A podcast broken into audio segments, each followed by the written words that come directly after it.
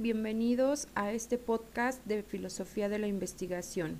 Yo soy Lisbeth Romero López, estudiante del primer cuatrimestre del doctorado en Educación de la Universidad IEXPRO. Quédate conmigo.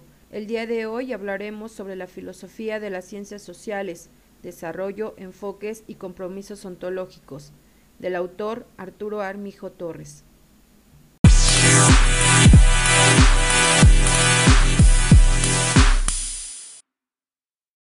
Actualmente la filosofía de las ciencias sociales permite estudiar los métodos, las prácticas y los compromisos que guían las investigaciones en las ciencias sociales, y su finalidad es comprender mejor la realidad social. Sin embargo, para entender el paso de la filosofía general de la ciencia hacia una filosofía de las ciencias, comentaré brevemente las diferencias entre la filosofía de las ciencias positivistas y la filosofía de las ciencias pospositivistas, según Kincaid. Para la filosofía de las ciencias positivistas, la ciencia produce una teoría que explica todos los fenómenos.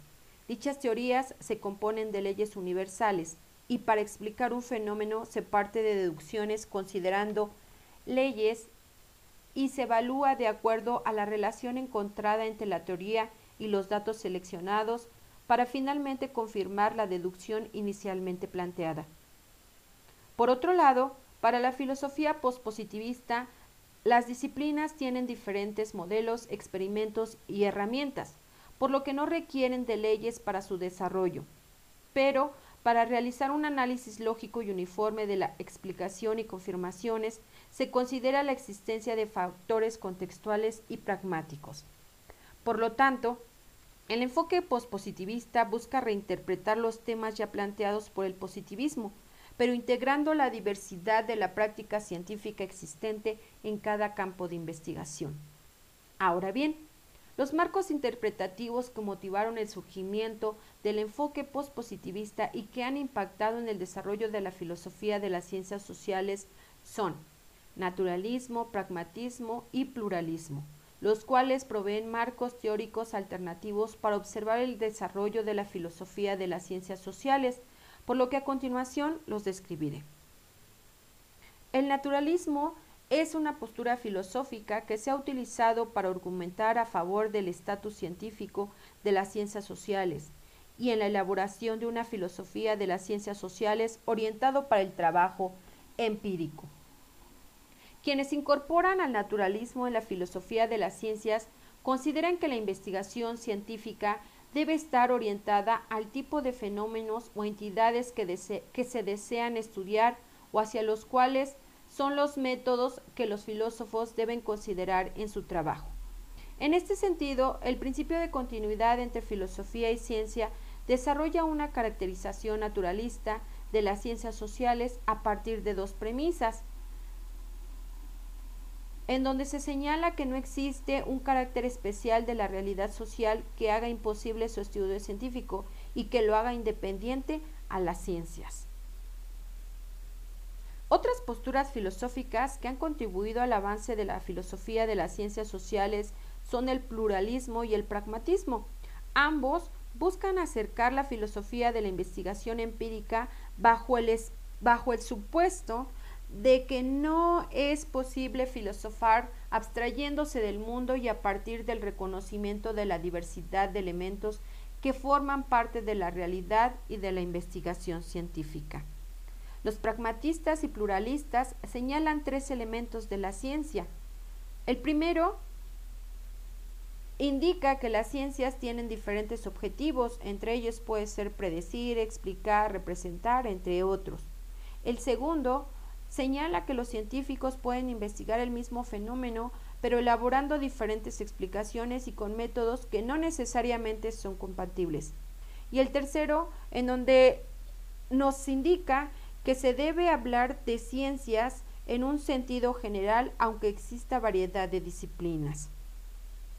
En la práctica de las ciencias sociales, los casos de estudio son un ejemplo que permiten ver la diversidad de objetivos y explicaciones para un mismo caso.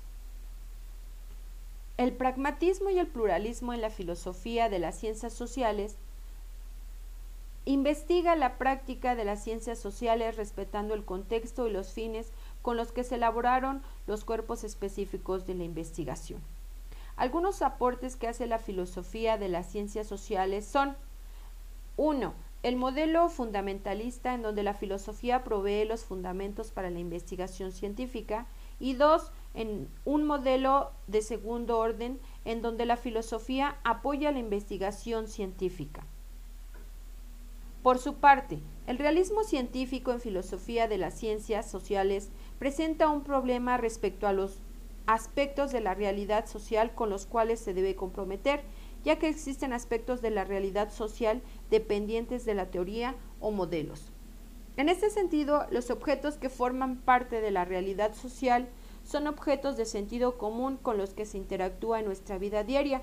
Sin embargo, el problema para enfrentar no es respecto a los objetivos sociales propios del sentido común, sino a los inobservables postulados en las ciencias sociales. Algunos elementos implícitos en los objetos sociales del sentido común y que en el caso de las ciencias sociales los describen como 1. Los mecanismos o relaciones sociales entre factores sociales. 2. Estructuras sociales sin límites claros pero con capacidad de acción. 3. Relaciones sociales sintetizados bajo el concepto de redes sociales. Y 4. Conceptos o categorías sociales que involucran algún tipo de construcción social. Para explicar los factores relacionados con la existencia de inobservables en ciencias sociales, en términos generales, se concibe la investigación social en dos fases. La primera, para hacerlos visibles se debe establecer regularidades a nivel agregado.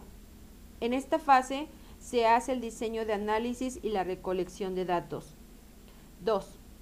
Para hacerlos transparentes, explican los procesos a partir de los cuales se producen regularidades a nivel individual. En esta fase se muestra cómo las regularidades macro son producidas por las acciones de las personas, entendiendo así a las regularidades como la recolección de datos y el desarrollo de modelos estadísticos conceptualizados e informados.